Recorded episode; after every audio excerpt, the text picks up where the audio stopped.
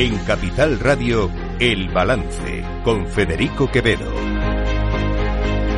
Señoras y señores, buenas noches. Bienvenidos este viernes 26 de enero de 2024. Son las 8, una hora menos, en las Islas Canarias. Se escuchan la sintonía de Capital Radio. Les invito, como cada día, que nos acompañen desde ahora hasta las 10 de la noche aquí en El Balance, porque les vamos a contar y a analizar toda la actualidad de esta jornada de la manera que la hacemos los viernes. Ya lo saben ustedes que siempre de una manera un poquito distinta, diferente a como viene siendo habitual el resto de la semana. Em, pero lo cierto es que eh, toda esta semana Toda esta semana ha estado muy marcada por esa decisión que tomó el Partido Socialista el martes de saltarse una de sus líneas rojas, otra más, en materia eh, de la ley de amnistía, aceptando o admitiendo a trámite las enmiendas eh, de Junts per Cataluña que eh, permiten amnistiar delitos de terrorismo aunque estén sancionados o sus autores hayan sido condenados por los tribunales y esto ha generado un debate en torno a lo que es o no es terrorismo, un debate perverso, que es donde de alguna manera yo quería llegar. Es un debate perverso en sí mismo, es un debate además eh, que de alguna forma destruye la integridad moral que debe tener el Estado de Derecho con respecto a determinado tipo de delitos. Miren, hoy en la red social X, antes Twitter, he leído un post de una magistrada que se llama Luisa María, no, la conozco, no tengo el gusto de conocerla, aunque he contactado con ella a través de la red social, eh, que se lo voy a leer porque creo que es muy significativo la manera en la que explica, y lo, lo bien que lo explica además, de qué es de lo que estamos hablando. Dice, Debe recordarse que el terrorismo se cualifica por la concurrencia de finalidades específicas, entre las que se encuentran subvertir el orden constitucional, suprimir o desestabilizar gravemente el funcionamiento de las instituciones políticas o de las estructuras económicas o sociales del Estado, u obligar a los poderes públicos a realizar un acto o abstenerse de hacerlo, alterar gravemente la paz pública, desestabilizar gravemente el funcionamiento de una organización internacional o provocar un estado de terror en la población o en una parte de ella.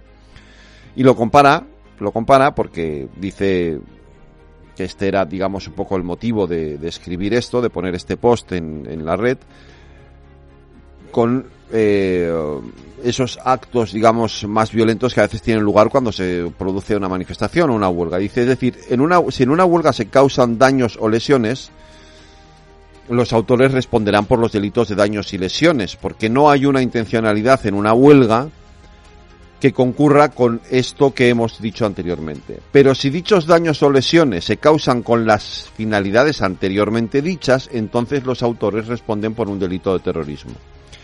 Añade, ni qué decir tiene, que las huelgas ordinarias de una democracia y un Estado de Derecho pueden ser todo lo rudas que se quiera, lo cual tampoco es normal, no suele ser lo habitual, pero como no aspiran a cargarse el Estado de Derecho, nunca pueden calificarse de terrorismo. Y termina, y algunas de las cosas que ocurrieron en Barcelona podrían ser calificadas como delito de terrorismo por sus objetivos específicos, pues coinciden con los que ella señala al principio, con los que, con los que a su vez dice la declaración de, de, la, eh, de la ONU y de la Unión Europea que son delitos de terrorismo. Y añade eso con independencia de que finalmente ocurra así o no, dependiendo de las circunstancias y de lo que salga de la investigación, que está ahora mismo en manos de la justicia. Y concluye, yo sé que justificar todo este disparate cuesta mucho, pero aún así, por favor, esménense un poco más, seguro que pueden. Yo le contesté al hecho, poder pueden, otra cosa es querer, que es un asunto bien distinto. Porque esta es la cuestión. El gobierno sabe perfectamente de lo que está hablando. El gobierno sabe perfectamente, es perfectamente consciente de que los delitos que se cometieron, acuérdense que no estamos hablando, y esto es una parte fundamental porque puede, eh, puede llevar a confusión, no estamos hablando de lo que ocurrió en 2017, sino de lo que ocurrió en 2019, cuando se produjo la sentencia del Supremo y entonces dos organizaciones que se formaron en aquel momento, que fueron Tsunami y que y los Tsunami Democratic y los CDR, intentaron eh, se enfrentaron a la policía con, con graves, eh, en algunos casos, eh, daños personales a muchos policías, según algunos de ellos ha tenido que ser inhabilitado por los por los daños que se que sufrieron en esas acciones intentaron secuestrar, entre comillas, el aeropuerto del Prat. Aquello causó la muerte de un civil.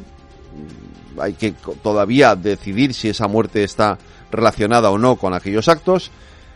Pero no estamos hablando de 2017, estamos hablando de 2019. En 2019 ya era presidente del gobierno Pedro Sánchez, ya era presidente del gobierno Pedro Sánchez por eh, aquella moción de censura que hizo contra Mariano Rajoy. ¿Por qué digo que esto es perverso y que destruye la integridad moral del gobierno? Porque no existe un terrorismo light. No existe un terrorismo light. Terrorismo es terrorismo. No es light o no light. terrorismo es terrorismo. Lo que está haciendo el Partido Socialista es satisfacer a sus socios y para ello cruza esa línea roja, una línea roja muy peligrosa, muy peligrosa porque no sabemos hasta qué punto puede tener un efecto retroactivo y no sabemos sobre todo hasta qué punto pueden otros pretender ampararse también en esa línea roja que ya se ha cruzado para obtener determinado tipo de beneficios. Y saben ustedes perfectamente a quién me refiero. Aquí el objetivo es garantizarle la inmunidad, la impunidad a un señor que se llama Carles Puigdemont. Que está implicado junto a Marta Rovira en, la, el, en el caso de Tsunami Democratic, según el juez de la Audiencia Nacional Manuel García Castellón. Y esa investigación debería de llegar hasta el final. Y el gobierno lo que está haciendo es intentando evitar que esa investigación llegue hasta el final. Y esto es muy grave, insisto. Es muy perverso. Supone destruir la integridad moral de un gobierno. Supone destruir la integridad moral de un Estado de Derecho. Y en un país como este, en el que ya hemos vivido el terrorismo, otro tipo de terrorismo, asusta o preocupa, o debería de hacerlo, que un gobierno actúe con la frivolidad con la que lo está haciendo el gobierno de Pedro Sánchez.